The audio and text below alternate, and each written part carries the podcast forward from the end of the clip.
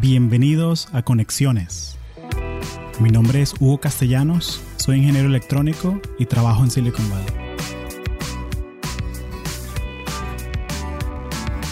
Este episodio de Conexiones es traído a ti por Audible, la plataforma premium para compartir audiolibros. Si eres como yo, te encanta aprender cosas nuevas, pero te cuesta mucho conseguir el tiempo para hacerlo. Los audiolibros son una buena alternativa para esto. Los puedes escuchar manejando, haciendo ejercicio o hasta cocinando en la casa. Entonces, ¿por qué no darle un chance a Audible?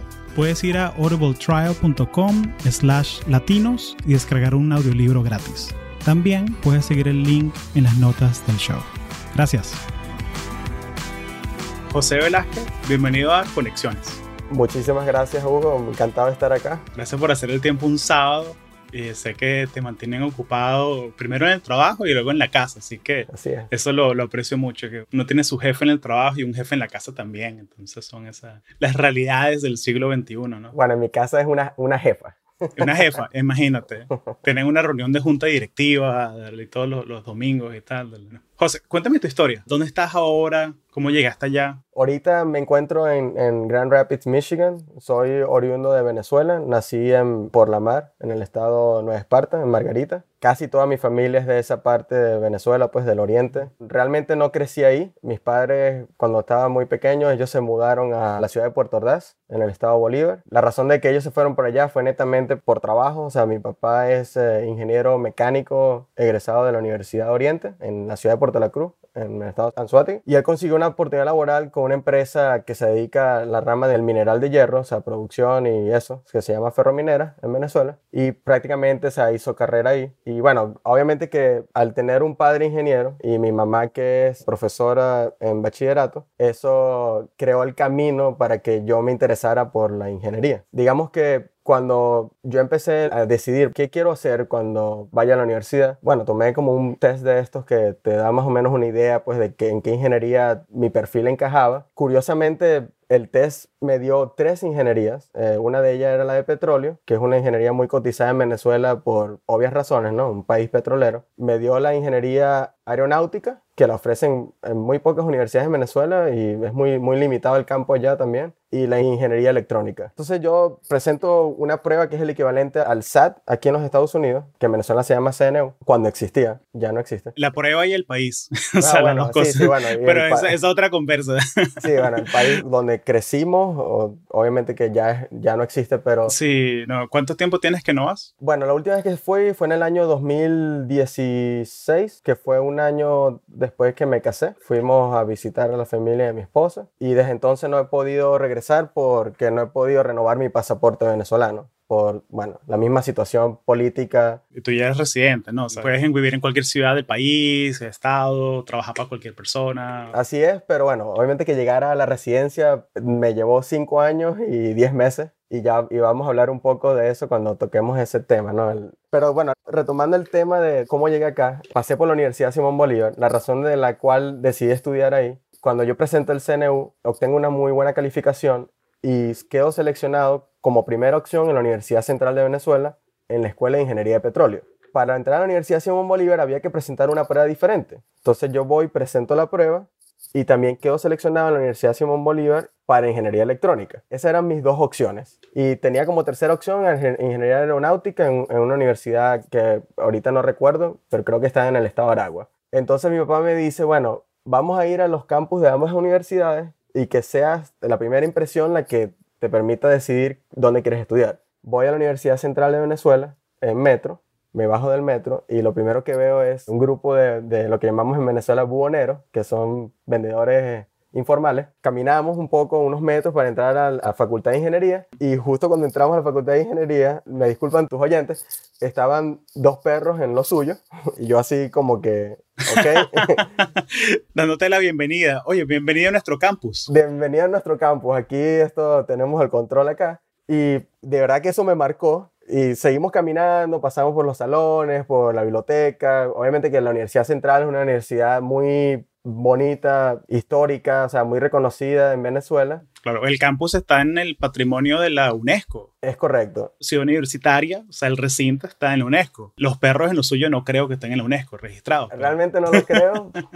pero sí, bueno, el campus de la Universidad Central es patrimonio de, la humanidad por la UNESCO, pero no, no ha tenido ese mantenimiento que requiere un campus universitario. Todo el mundo me decía, los mis conocidos, no, la central es la central, o sea, vete a la central. Yo, ok, está bien. Cuando vamos a la Universidad Simón Bolívar, fue un cambio radical, o sea, está ubicada en un valle, en el Valle de Sartenejas, en una ubicación algo remota, lo cual así lo hace muy ideal para alguien que quiere estudiar, o sea, porque tú cuando quieres estudiar, quieres tener tranquilidad, estar por tu cuenta, o sea, tener espacios donde puedas concentrarte y hacer lo tuyo. Entramos a la universidad, unos jardines bellísimos, que obviamente vengo con la imagen de los buhoneros en la cabeza, al entrar aquí con un cambio totalmente radical, vamos a las instalaciones, un edificio, una biblioteca que tiene, creo que son tres pisos, tres, cuatro pisos, con libros de punta, el jardín cromo vegetal, que es un jardín que diseñó nuestro gran artista cinético Cruz Díaz. O sea, nada más el hecho de, estar ahí, caminar los pasillos y caminar el campus, noté la diferencia y, dije, me dije a mí mismo, no, este es el lugar donde yo quiero estudiar. Y así fue.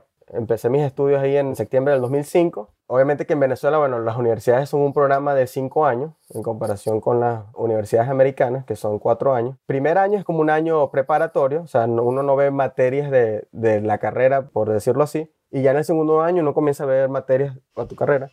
Y bueno, sí, ahí pasé cinco años en mi vida ahí, quizás un poco menos porque como ya tú bien sabes, mi quinto año me fui a intercambio y ahí es donde se me dio la oportunidad de ir a Irlanda del Norte. Cuando estuve en Irlanda del Norte, la experiencia fue excelente, fue ideal, pero ahí es donde me surgió la chispa de quiero hacer un estudio posgrado, pero no me gustaría hacerlo acá, me gustaría hacerlo en los Estados Unidos para poder estar más cerca de mi familia, porque para mí eso era muy importante. O sea, estar en Irlanda había una diferencia horaria muy grande, de 6-7 horas, y era difícil comunicarnos.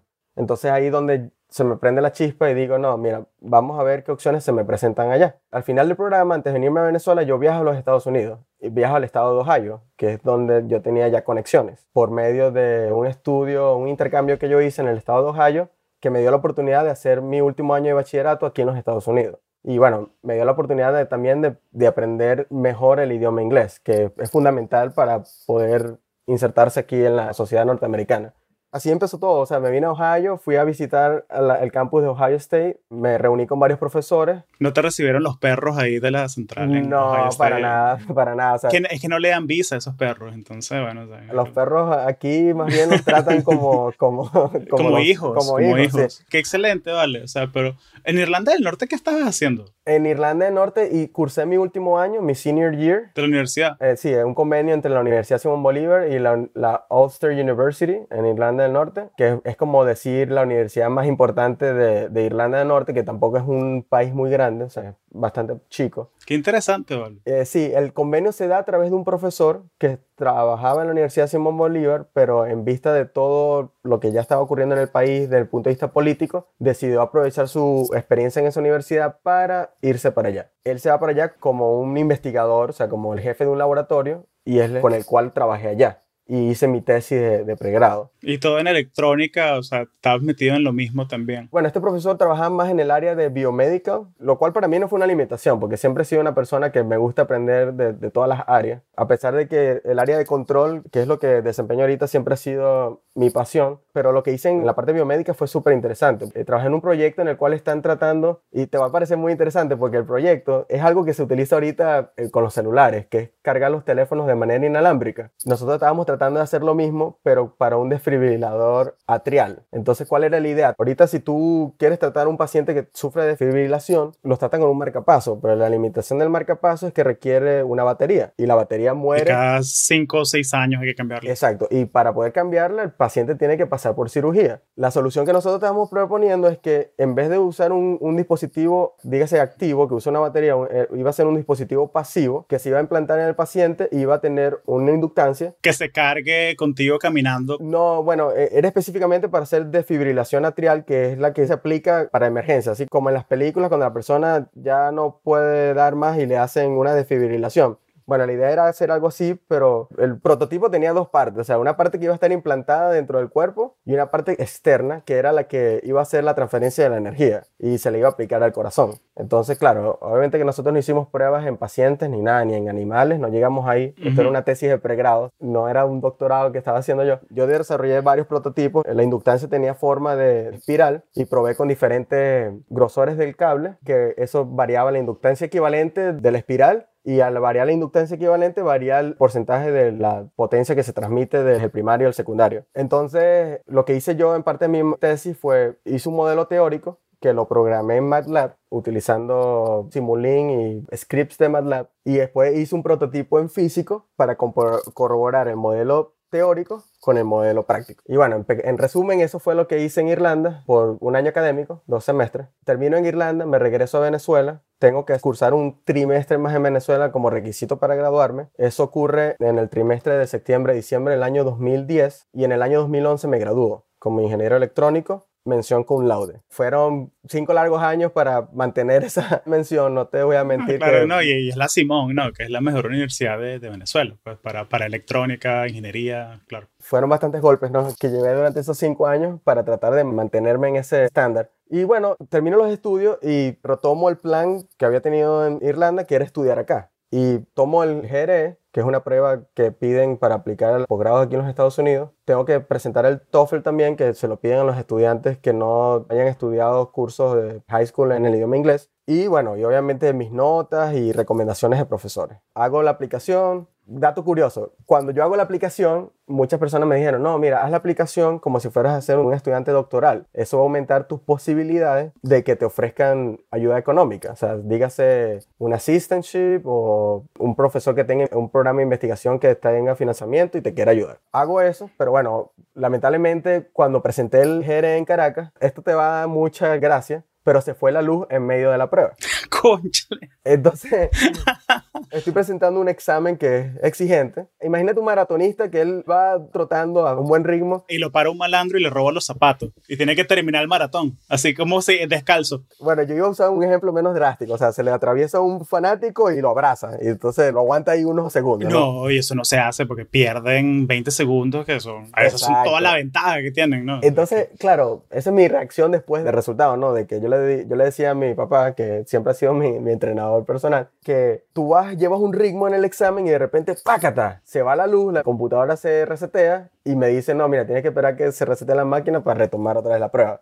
Entonces eso obviamente me afectó, no obtuve los resultados que deseaba. Y bueno, lamentablemente, o sea, no logré la ayuda económica que quería, pero realmente no fue una limitación. Sí, al final sí, sí me vine.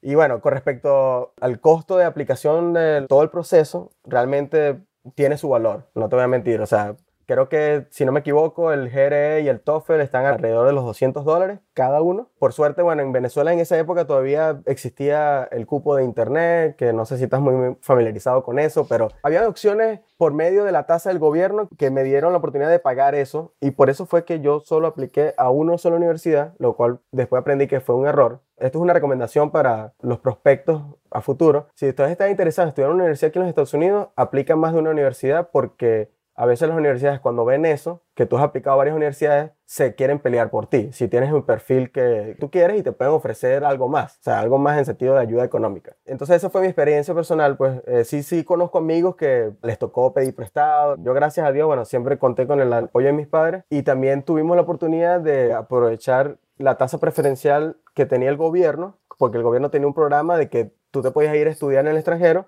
y te daban una tasa de preferencial para cambiar tus bolívares a dólares. Y bueno, gracias a Dios eso también me permitió financiar el primer año. Corro con la suerte de que consigo un advisor que creyó en mí y él me ayudó a ser un teaching assistant en mi segundo año. Entonces, en el segundo año la universidad me paga los estudios y me da un pequeño sueldo, lo cual me permitía... Claro, costearte, bandearte tus gastos. Exacto. Y estás más tranquilo en el sentido de que tienes, estás agarrando experiencia laboral para el resumen. Y eso es algo que me gustaría que vayámonos directo al valor, hablemos sobre el proceso de la visa de trabajo porque yo me acuerdo que muchas veces a la hora de conseguir trabajo como estudiante internacional, o sea, esa transición de que, bien, conseguí la F1, cinco años, lo logré, mentira, porque a la hora de aplicar al trabajo, mucha gente te dice que no, porque saben que tienen que hacer un proceso de patrocinio, o sea, que tienen que pedirte con el Departamento de Estado, que solo te dan un año de práctica laboral, que puedes trabajar legalmente en el país. Entonces, si quieres, esta segunda mitad podemos dedicarla exclusivamente al proceso de la visa, porque creo que eso es lo que le va a agregar más valor a la, gente que está escuchando ahorita. No, no, ciertamente, estoy totalmente de acuerdo contigo. Este es un punto pues, que para mí fue una montaña rusa, no te lo voy a negar. Yo, o sea, me gradué en mayo del año 2013 de la maestría de Ohio State, meto los papeles para el permiso laboral que dan por un año, que aquí lo llaman OPT, en inglés Optional Practical Training, que es un permiso que está elaborado para que estudiantes internacionales puedan obtener experiencia laboral en los Estados Unidos antes de regresar a su país de origen. Claro, algunos regresan, otros tratan de quedarse acá, como fue en mi caso. Entonces, ¿qué es lo que me pasa a mí? Quedarte en Estados Unidos de Venezuela, ¿por qué? Déjame darte este pequeño detalle. ¿Qué fue lo que me pasa a mí? Que mi advisor, a pesar de que yo lo amo y era muy buena gente, él no tenía funding, no tenía dinero para ah. apoyarme, para quedarme en el doctorado. Y yo sentía un peso muy grande en la espalda de nada más ser TA por cuatro años, porque tú sabes que tú el doctorado sabes cuándo lo empieza, pero no sabes cuándo lo termina. A ningún estudiante de doctorado tú le preguntas cuándo es su end day. Eso lo aprendí. Eso es como preguntarle la edad a, una mujer. Eso es un faux pas que no se hace. Como que ves una persona así un poquito robusta, un poquito gordita y, ay, mire, ¿y cuándo va a tener el niño? No, no, eso tú no, tú no puedes hacer esas cosas.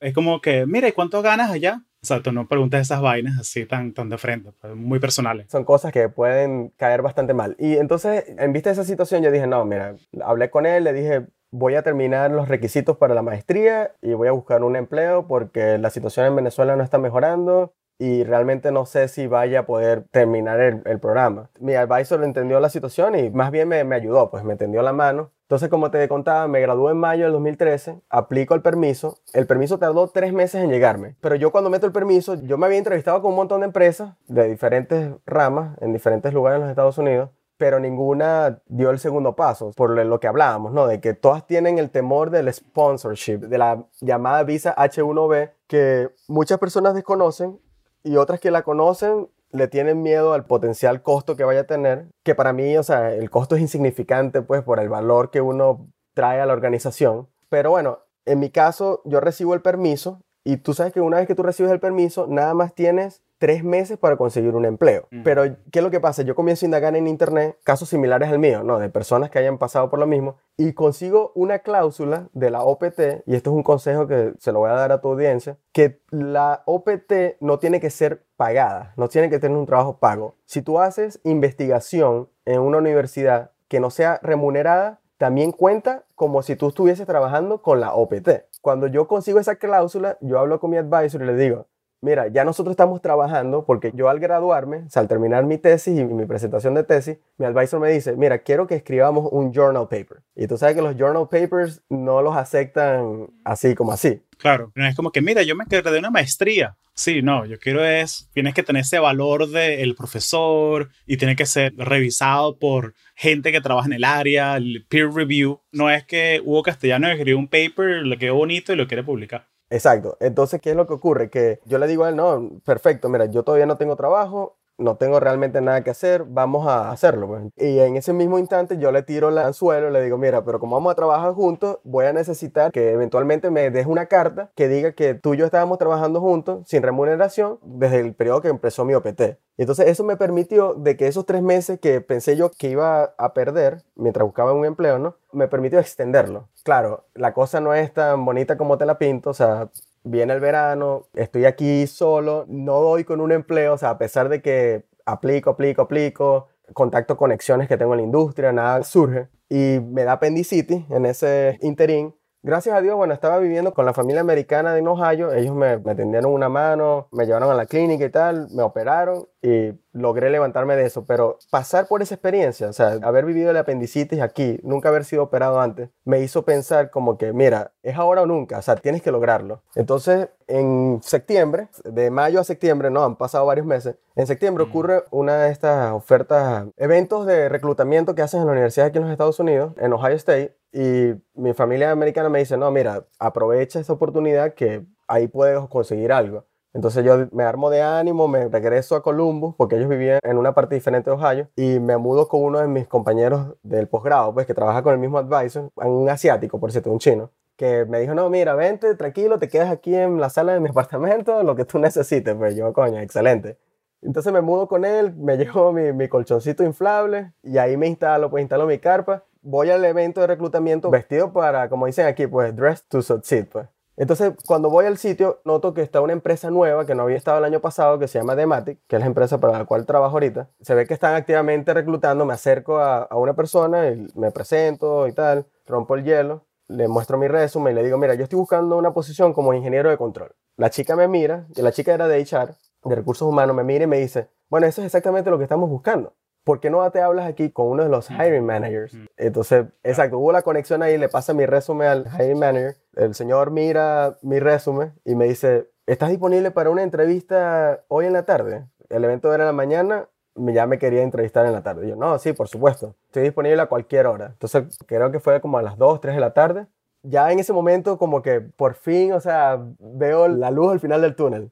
Voy a la entrevista, ya tenía, mira, tenía cientos de entrevistas, bueno, no cientos, pero decenas de entrevistas ya de experiencia y voy con una tranquilidad y un, o sea, vamos a la entrevista, vamos a ver qué surge, surge. La entrevista se dio muy bien, hubo una buena química. Tú sabes, pues ese tipo de entrevistas que no son entrevistas, sino una conversación como la que estamos teniendo tú y yo ahorita. Y al día siguiente, para mi sorpresa, me llaman de la empresa y dicen, no, mira, aquí queremos hacerte una oferta para que empieces mañana, pues, o sea, como que, que empieces de una vez. Entonces, yo, claro, todo emocionado, ¿no? O sea, como que por fin una empresa que se interesa en mí me está abriendo la puerta. Y entonces cuando hablo con la chica de HR por teléfono, que me está haciendo la oferta, me dice, no, tienes que llenar unos papeles, veo aquí en tu perfil que, que, eres estudiante internacional, no te preocupes, sabemos que tienes que sacarte la OPT, eso te va a dar un año para trabajar con nosotros, después nosotros vamos a ver si te hacemos la visa H1B, o sea, yo estaba así como que... Oye, qué bien, o sea, súper abierto, o sea, ¿qué, ¿qué, es esto? Pellizcame, vale, ¿qué es esto? Sí, exacto, yo no tenía que hacer el discurso de la H1B, ella misma lo sabía todo. Me dice, no, nosotros hacemos la H1B en tres años te la renovamos y una vez que tengas como 4 o 5 años trabajando con nosotros, dependiendo de cómo sea tu performance, te podemos hasta hacer la residencia permanente. Y yo, wow, ya me está hablando hasta de residencia permanente, o sea, era increíble. Tal fue así, ¿no? Yo me entrevisto en septiembre y les pongo como fecha de inicio 14 de octubre. Casualmente mi cumpleaños es un 5 de octubre, entonces ese fin de semana de mi cumpleaños fue el que yo me mudé a Gran Rapids. O sea, ellos me ayudaron con la reubicación, me vine para acá, conseguí un apartamento que estaba como que a siete minutos caminando de la oficina, o sea, que no tenía ni siquiera que manejar el trabajo. Te va a llegar un poquito de hate mail de California, porque la gente aquí maneja bastante. Sí, no, seguramente. La gente así de que, siete minutos caminando. Bueno, la diferencia es que aquí no tenemos nieve, ¿no? Pero bueno, todo se balancea de cierta manera. A mí siempre me ha gustado mucho esta parte de los Estados Unidos, lo que llaman el Midwest, por diversas razones y por este trabajo que tengo aquí en Dematic, he tenido la oportunidad de visitar a más de 30 estados de los Estados Unidos. Mi objetivo eventualmente es visitar todos los estados de la Unión, pero ya tengo más de la mitad, al menos. Qué bueno. ¿Qué región te falta? ¿Ya has venido al West Coast? He estado en California, he estado en San Francisco, he estado en Oregon, hablando del West Side, ¿no? Lo que me falta es más que todo el Northeast, Maine, Massachusetts. Vermont. Me falta, obviamente, los estados que están más lejos, que es Hawaii y Alaska. Y bueno, y ya la región de montañosa de Montana, North Dakota, South Dakota, esa región para mí es desconocida. O sea, yo conozco California, Arizona, Nevada. Yo comparto eso. Yo tengo 42 de los 50. Bueno, imagínate, ya. Sí, entonces, entonces me falta Alaska y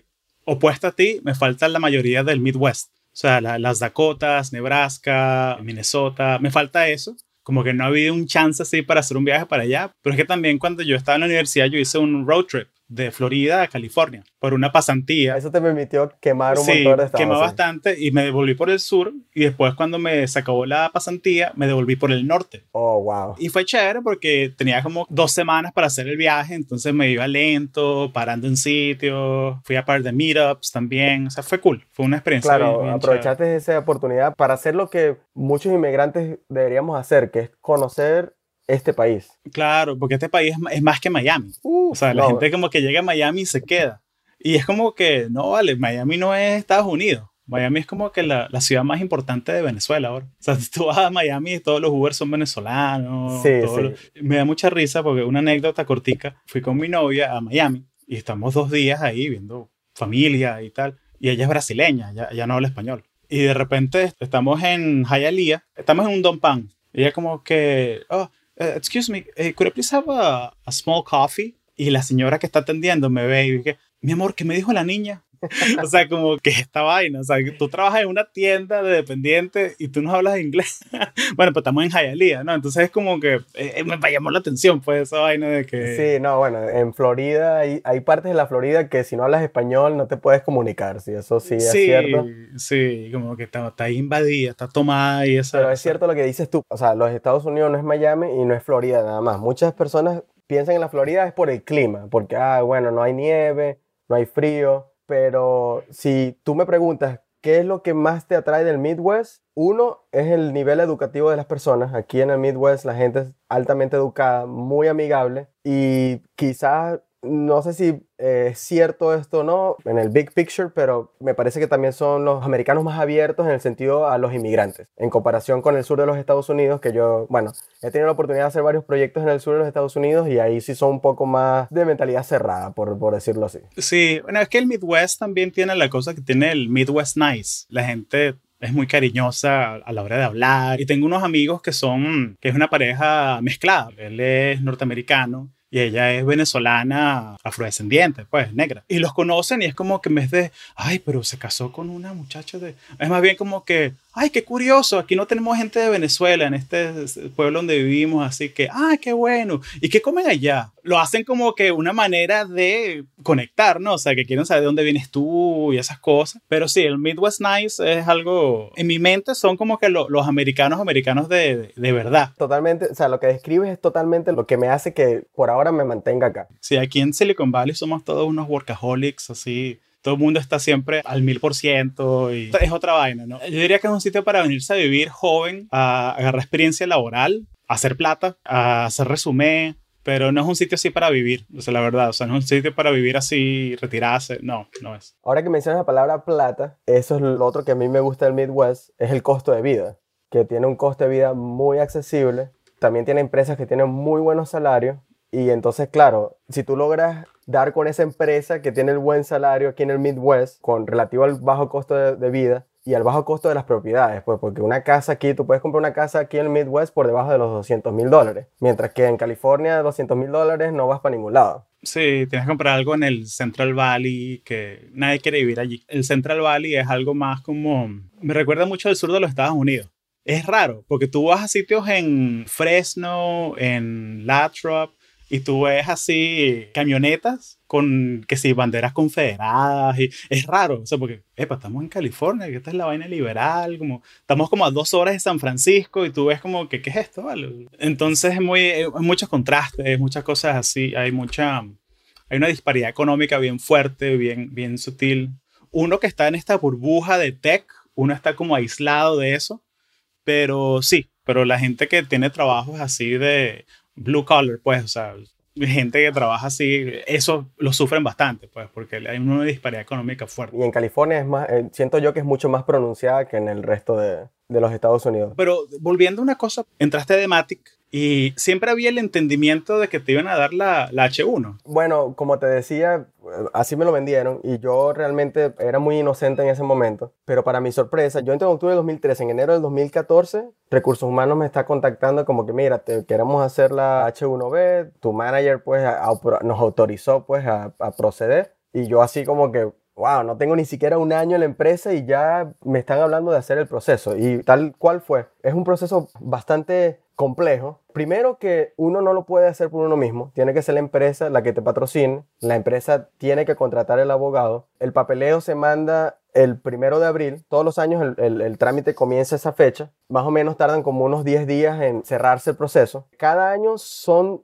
nada más 85 mil visas que otorgan. De esas 85 mil visas, 65 mil visas son solamente para personas que tengan el equivalente a un estudio de pregrado aquí en los Estados Unidos. Y hay otro pool de 20 mil visas que son para personas que tengan estudios de maestría o doctorado. Claro, por suerte yo tenía la maestría, entonces hizo que mi probabilidad aumentara, porque mi nombre corrió en, el pool de 20.000 y en el pool de 65.000. Por suerte, salí seleccionado y esa es la otra gran limitante que tiene este programa, es que es una lotería aleatoria. A ti no te escogen en función de tu perfil, de tu estudio, no, es una máquina que aleatoriamente escoge los nombres. Y bueno, salgo seleccionado, me aprueban la visa. Entonces, ¿qué es lo que pasa con la OPT? Entonces la OPT a mí se me vencía más o menos como en julio del siguiente año, en 2014, pero una vez que a ti te seleccionan en la lotería de la visa de trabajo del H1B, tu OPT automáticamente se extiende hasta octubre, que octubre es la fecha máxima que tiene inmigración para determinar si te van a aprobar la visa de trabajo o no en función de tu paquete que manda el abogado. Sí, es el año fiscal que se acaba también. es el año fiscal que se acaba para las empresas que trabajan en un año fiscal que no sigue el año calendario. Bueno, como te digo, todo salió muy, muy bien. Ese proceso fue en el año 2014, estamos en el año 2019, ya han pasado cinco años, ¿no? Ha corrido muchas aguas debajo del puente.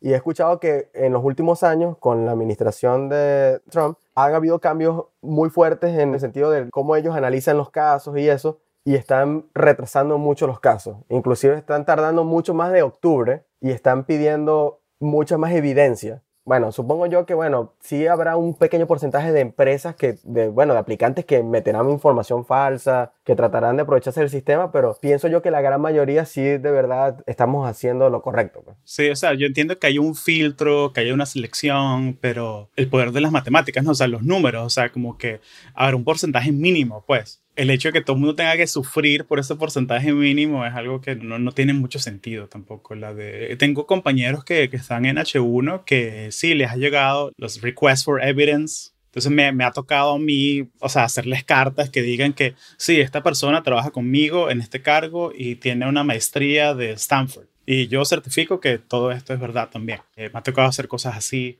como que lo que le puede sacar a la persona que escucha este podcast, que está en esa etapa como que de F1 a H1, y por lo que me contaste de tu historia, yo creo que lo que le pueden sacar es enfócate en las compañías que hagan sponsorship a la hora de buscar tu trabajo. Es correcto. Si tú tienes ese limitante, ese, esa realidad, para serte 100% sincero, yo no conocía de Matic hasta que conversé contigo, hacen sponsorship. Perfecto. Entonces, escríbele a José, busca gente en tu red que trabaje en Dematic. Dematic hace feria de trabajo, ve a la feria de trabajo de ellos. O sea, como que enfócate en esas compañías. Eh, sé que de las más grandes también Cummins también hace sponsorship. Y las ferias de trabajo cuando de, de, de SHEP, de la Sociedad de Ingenieros Hispanos, yo siempre que tengo mentís que me hacen, Hugo, no sé qué hacer, mira, fui a Boeing, me rebotaron, fui a Texas Instruments, me rebotaron, que no vayas a compañías que te reboten. Averigua quién sí te va a considerar y ve a esas personas. Enfócate en la cancha donde tú puedes jugar. Eso es totalmente válido. Lo que pasa es que también a veces no es tan fácil conseguir esas empresas que explícitamente ellos digan que hacen el sponsorship. Algunas lo dicen en sus requisitos de la posición, mira, nosotros no hacemos sponsorship. Otras no lo dicen, pero cuando llenas la aplicación te hacen la pregunta, ¿requieres sponsorship? Y me imagino yo que si uno cuando responde yes, ya vas para el trash can, pues ya te descartan. Pero entonces a veces es difícil. Por ejemplo, hablando en el caso específico de Dematic, sí, Dematic era una empresa muy abierta al sponsorship, pero Dematic era antes una corporación privada, la compró una empresa mucho más grande que se llama Kion, que está basada en, Alemania, y ya dijeron como que no, mira, ya no vamos a, a hacer más esto, porque claro, es una empresa alemana y los alemanes se enfocan en optimizar las ganancias, minimizar costos de operación, o sea, correr la empresa con el, menor gasto operativo posible. Y bueno, obviamente que ellos no le van a ver el beneficio de traer a alguien que pueda aportar a la, empresa algo que alguien de acá no, no lo va a tener. Y bueno, lamentablemente decidieron ya no hacer sponsorship.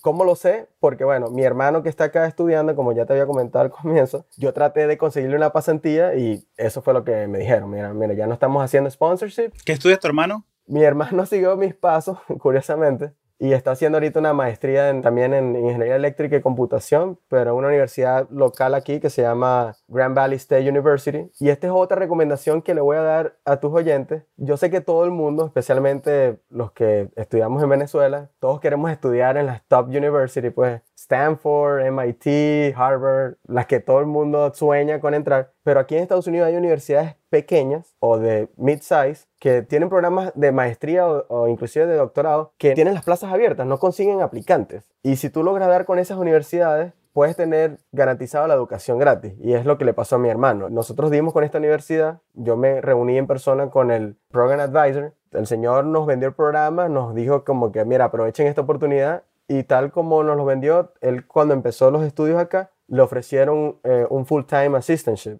Entonces pasó de tener que pagarle el tuition a no tener que pagar nada. Si existen esas oportunidades, lo único que, claro, hay que ser muy mente abierta al momento de aplicar a las universidades y no solo limitarse a, las que todo el mundo quiere estudiar. Claro, es, es, quitarse esa mentalidad de que Estados Unidos es Miami y Nueva York y ya. O sea, como que quiero caer ahí. O Boston, Massachusetts, pues que ahí donde también hay una comunidad de venezolanos muy grande porque están, hay universidades muy importantes.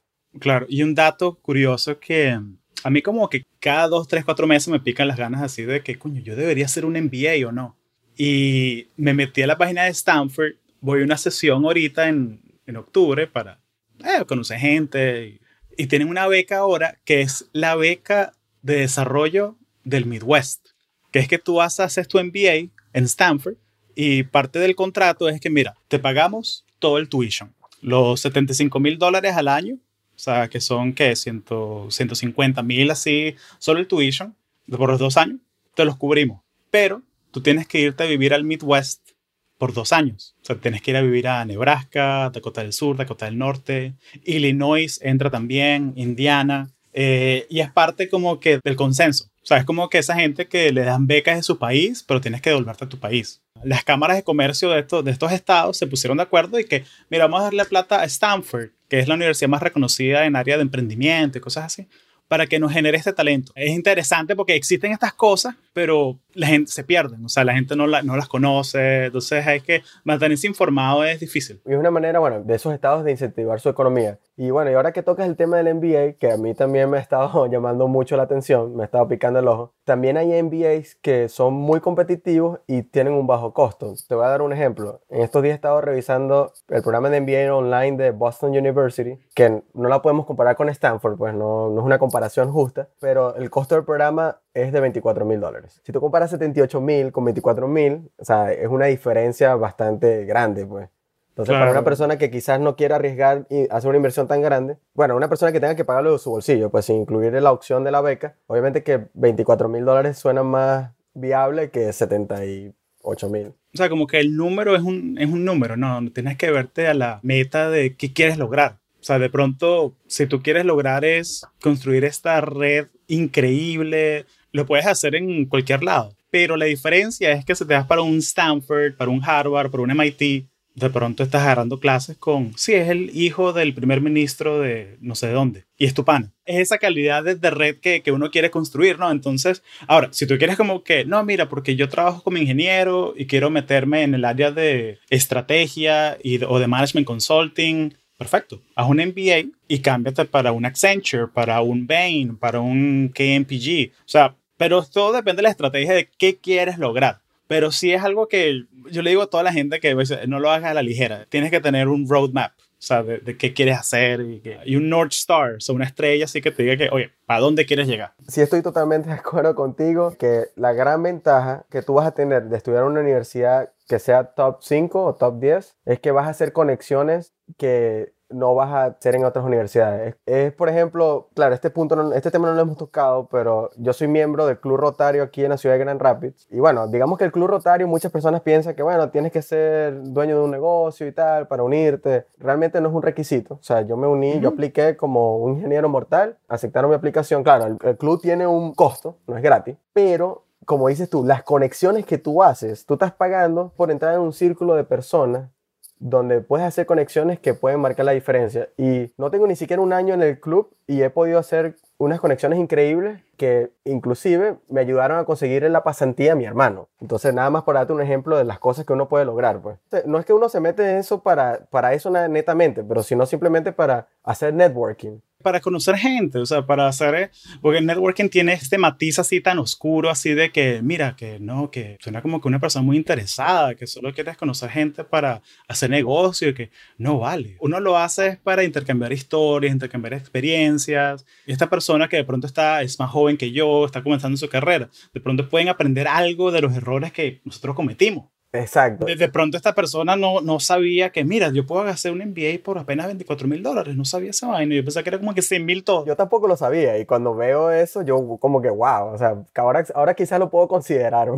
claro, 24 mil dólares es un carro nuevo. Es, es correcto. Tienes el budget para un carro nuevo. La otra gran ventaja que veo en el Club Rotario hasta ahora es que claro, la mayoría de sus miembros son muchos más adultos que yo, pero son líderes naturales. Y nada más verlos, la manera como se comportan, la manera como se comunican, es como, no sé si alguna vez te has escuchado del curso Dale Carnegie, de cómo ganar amigos e influenciar a la gente. Es como estar en un curso de Dale Carnegie. Este libro que tengo acá. sí. Es como un curso de Dale Carnegie, pero en, práctica. O sea, tú estás ahí, estás viendo a, diferentes versiones de Dale Carnegie en, la vida real. Y bueno, no sé, claro, hay, personas aprenden de diferentes maneras. Unas personas aprenden leyendo. Yo soy una persona que aprende visualmente, viendo las cosas. O sea, mi aprendizaje visual es mucho más efectivo que mi aprendizaje eh, por otros métodos. Y ha sido increíble por eso, porque nada más estar ahí y estar con VPs, CEOs y todo este tipo de personas de alto calibre, nada más estar el hecho de estar ahí es enriquecedor. Oye, José, se nos acabó el tiempo, pero mm, algún consejo, alguna palabra, algo que le quieras agregar a esta audiencia de profesionales jóvenes, están en todos lados, están en Estados Unidos, en México, en Argentina, en España, algo que, que les quieras decir. Mi gran consejo es que no duden en sacarle el potencial a, lo que el networking les puede traer. O sea, para mí, así como para ti, el networking es muy importante en cualquier carrera, ingeniería, en otras carreras aplica también. No le teman a eso, no sean cerrados a eso, ábranse a eso. La gran ventaja del networking es aprender de las experiencias de otras personas, porque por lo menos en mi caso, que yo no tenía mucho networking, no sabía que, bueno, aplicar a varias universidades en los Estados Unidos es una ventaja hacer cosas de cierta manera es otra ventaja. Entonces, pero esas son cosas que o uno aprende de tus familiares que ya pasaron por ahí, o tú vas a aprender de otras personas que vas conociendo que ya pasaron por ahí y, te lo dicen y, uno, bueno, si uno es lo suficientemente adulto, pues toma el consejo y, lo utiliza. Pues. Ese sería para mí el mejor consejo que le puedo dar a tu audiencia. Y bueno, por acá tienen un servidor, pues si tienen cualquier duda sobre el proceso de la H1B, que yo los pueda ayudar, como el proceso de aplicar a universidades, ellos me pueden contactar por correo electrónico. Sí, ponemos todo en las notas del show, no te preocupes. Y LinkedIn, que es tremenda herramienta que yo la uso todos los días para esto, para conectar con gente. Sí, estoy en las redes sociales, tengo LinkedIn, Twitter y Instagram y todas tengo el mismo, el, número, el mismo nombre de usuario, así que es muy fácil encontrarme y estoy siempre atento, pues a veces personas me escriben y nunca dudo en, en tenderle una mano a, a una persona que la necesite. Bueno, José, muchísimas gracias por unirte a Conexiones. Bueno, muchísimas gracias por tu invitación, Hugo, y encantado de conocerte, aunque fue es a la distancia, pero encantadísimo de finalmente poder hablar contigo. Excelente, muchas gracias.